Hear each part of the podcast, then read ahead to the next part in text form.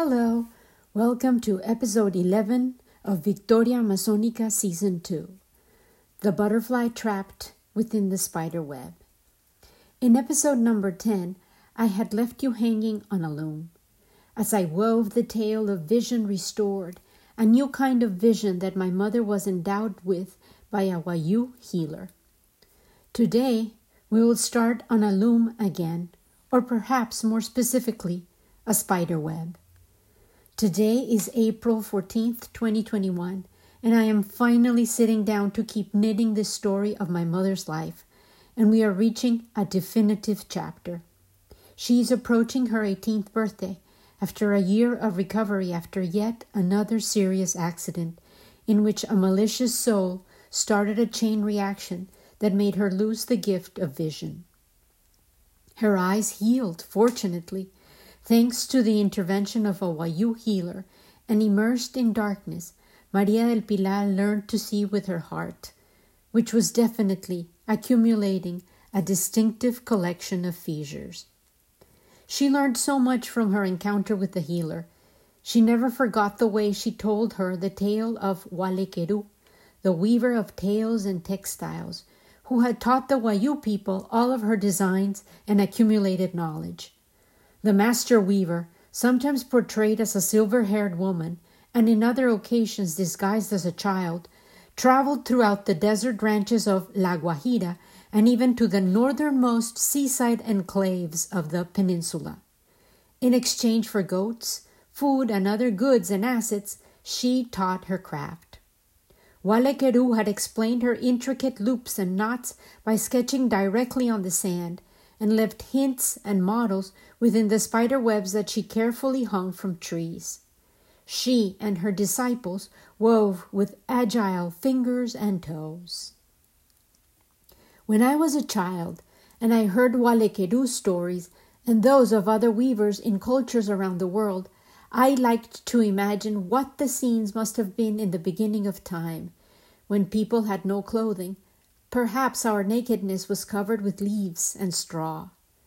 Weaving definitely was a life changing technology. Weaving allowed us to recreate the world, to collaborate with the Creator, and to parent each other. By assembling threads into fibers that could clothe us and contain our things, we could walk further into our surroundings.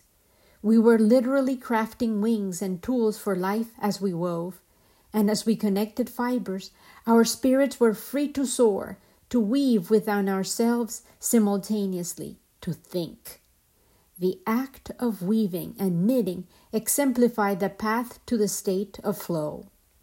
Holding thread allows us to literally hold the energy of life in our hands. We co create with the world, which is ever evolving, always changing. The thread becomes the umbilical cord that ties humanity to the passage of time, to the unfolding communal creation, which is truly timeless. Think about that last word. Time has always been, it was, and it continues to be woven. We are weavers within this universal loom of human life on earth, yet we are also surrounded by invisible threads of causality Delicate silk strings envelop us all, connecting us to the unfolding events around us, the historical moment that contains us, which is so much like the main pillars of our peculiar loom. In our present moment, as we continue to be challenged by the evolving situations this pandemic is creating, this assertion seems even more apt.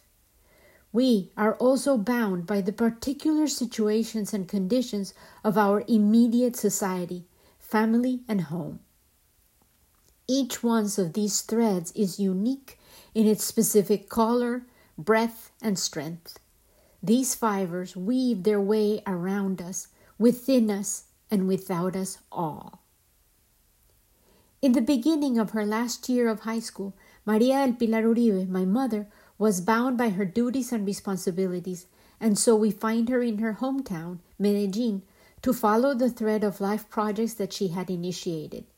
Medellin was growing, industries were thriving, and the demand for workers and educated young men and women had stimulated a reform in education and the opening of new institutions. She was ferrying back and forth between her classes and her teaching assignments in order to continue pursuing her language teacher certification and eventually graduate, closing a weave that she had dutifully designed and lovingly created.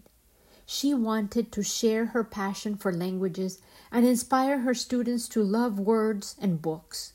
She believed they were the tools necessary to expand minds, access knowledge, and eventually reap the benefits of an education. My mother's trip to Barranquilla had originally been planned for two weeks, but she was actually away for close to four months.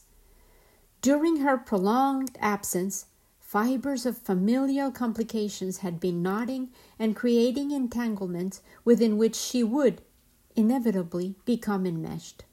Her older brothers were contemplating leaving Colombia to work in the United States. Herman the older, bossy brother who had thrown away her dolls when she was a child had already left, and he had sent notice to Cuco and Felipe that there were promising work opportunities for them all. Their impending departures created tension at home. There were feelings of uncertainty and fear because they would lose two more of the able bodied income generating workers, and everyone had been forced to respond with resourcefulness to help Grandma Juana and fortify the household to withstand the crisis. Every single one of my mother's siblings was working, and by then they were much more independent, and with the acquired maturity and responsibility, the cohesive tribe had become more fragmented. The eager graduate, Maria del Pilar, was expected to become a wage earner as soon as she received her diploma, and she was promptly told so by Herman, her older brother, and her concerned mother, Juana Inés. She still had dreams about continuing her education. Her secret desire was to some day become education secretary in order to ensure that every single child in Colombia had access to fully subsidized education. But she knew that those dreams were unattainable because of the situation that her family was confronting. However, a sudden ray of light pierced her reality. Along with her exemplary grades, she received an invitation to travel to Spain to further her education through a scholarship that she had been awarded. She arrived at home to share her good news, full of enthusiasm and renewed optimism. All she needed was a signature. The program even included airfare. The reactions she found instead were somber faces and silence. Eventually, she would find out that the invisible threads which were meant to hold her in place had been stretching and tying her down ever more firmly, with complications that had been brewing in her own home and which she had not been aware of. She had missed the signs.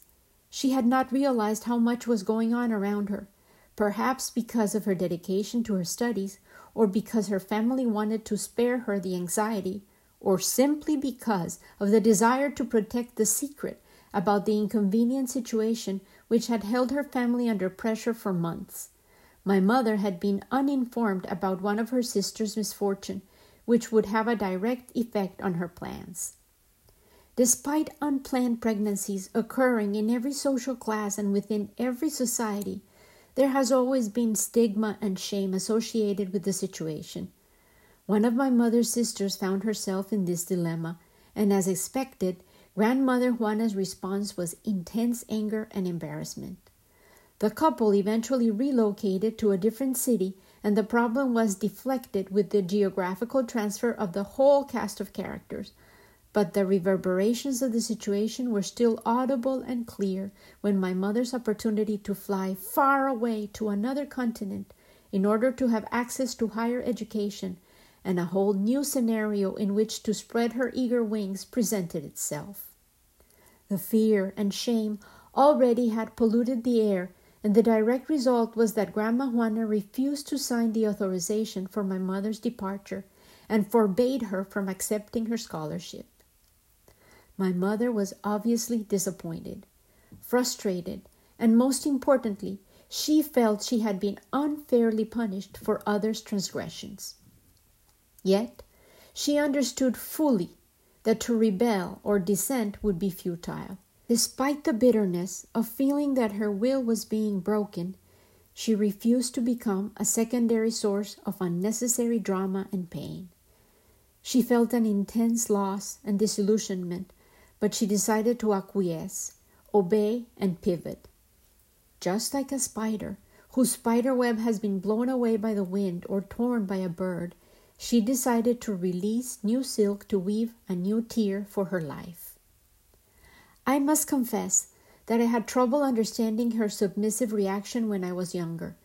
I did not understand why my mother did not fight back and demand to be allowed to be free. Yet, I have come to realize with age and with the benefit of experience that she had just survived a traumatic accident which had made her look at life from a more existential perspective. She was also surrounded by demands, expectations, and pressures that required her to think of the well being of their family and to place that priority well above her own desires. She thus consented, adapted, relented, and while I used to think that was weakness, now I understand it as wisdom and a thorough awareness of the reality of her environment. That was the first time she mentioned the phrase, the way things had to be. At that moment in time, with the pieces that were available, that was the way things had to be. However, later on, once I became an adult, she elaborated on what she had felt. She said that she had held a vision, a hope. It was as if time had budged, and through a wrinkle in the folds of time, she could see a future. A future in which a young woman in her situation would indeed insist on doing things as she wanted, making the seemingly impossible occur, and make her grand escape. It would not happen during her time, but she had the foresight to envision it occurring someday.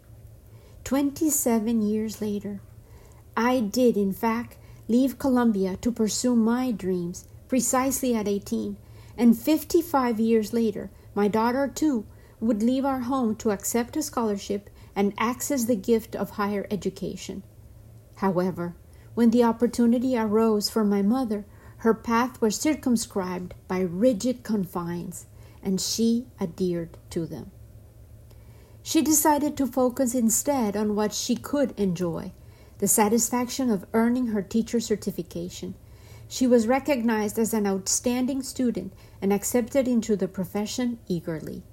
She started teaching right away and loved her students fiercely. Opportunities to go to baseball games, dancing, and out with friends could once again be enjoyed. She had finished school and was certain she would maintain steady employment. She started meeting young men and interesting suitors. She remembered two in particular but both were unattainable and much older than she was. She first fell in love with a voice, a powerful, deep voice that narrated sports programs and spiced his reports with humor and evident passion for soccer, baseball, and the thrill of competition. She had the chance to meet him, dance with him, and dream about a serious relationship, but she was promptly informed that he was a married man whose wife lived in the city she had a predilection for, Barranquilla, and had a child with developmental delays. That was all she needed to hear. She declined to answer his phone calls and invitations. She simply walked away from the possibility of tragic heartache. She then met a man who made her heart skip a beat.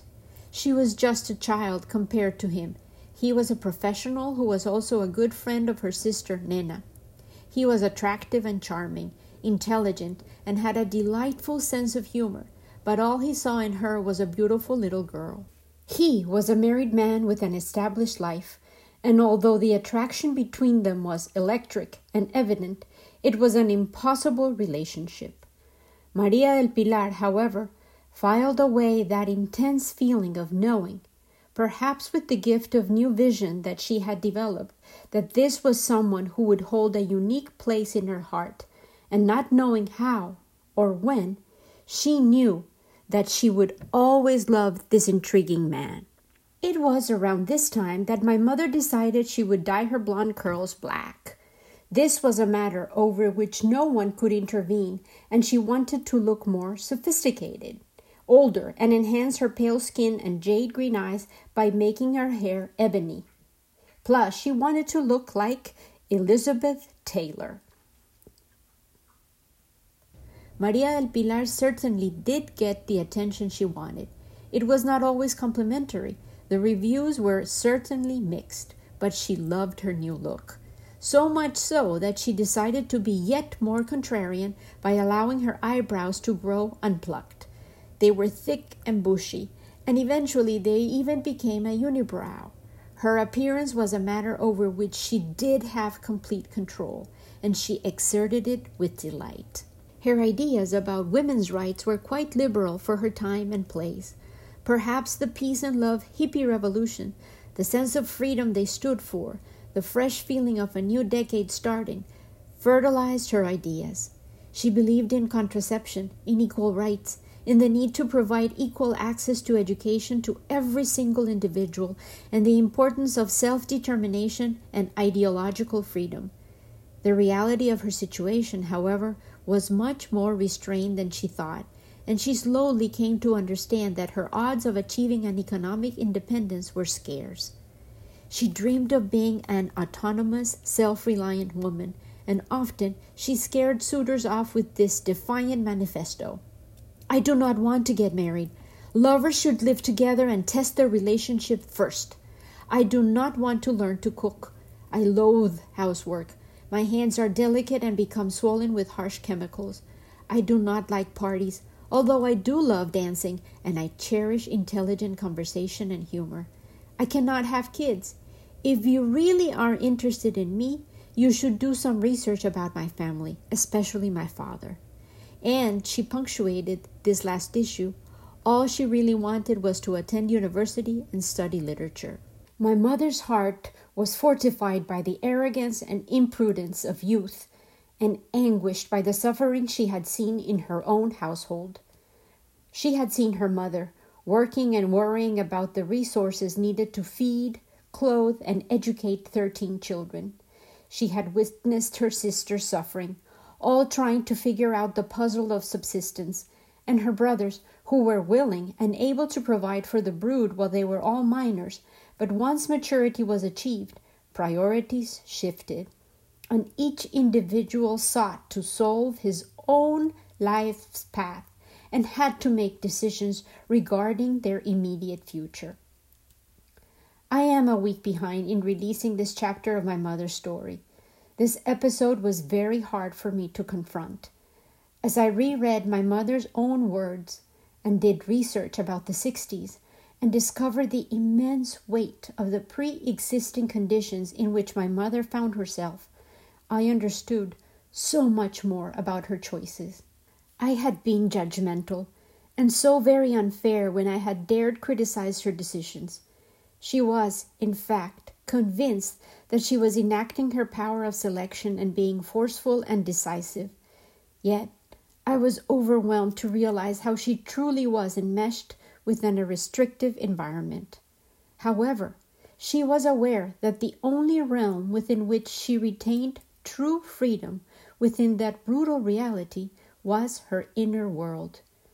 These circumstances, although unfair and disappointing, were probably what gave birth to her attitude, to the way she chose to decant joy and pleasure within the moment she was living.